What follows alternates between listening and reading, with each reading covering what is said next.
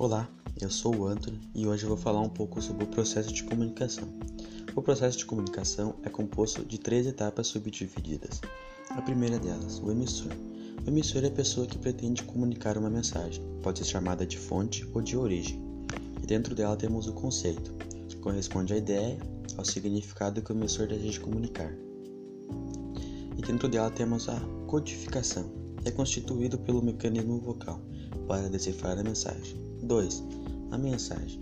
A mensagem é a ideia que o emissor deseja comunicar, e dentro dela temos o canal, também chamado de veículo, é o espaço situado entre o emissor e o receptor.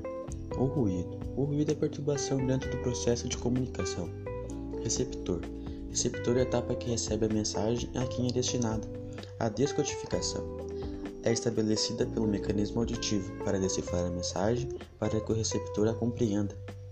A compreensão é o entendimento da mensagem pelo receptor. E a reação? Reação do receptor é quando o receptor confirma a mensagem recebida do emissor, representa a volta da mensagem enviada pelo emissor, também chamado de feedback. Bom, esse foi meu, meu podcast. Espero que todos tenham entendido e muito obrigado.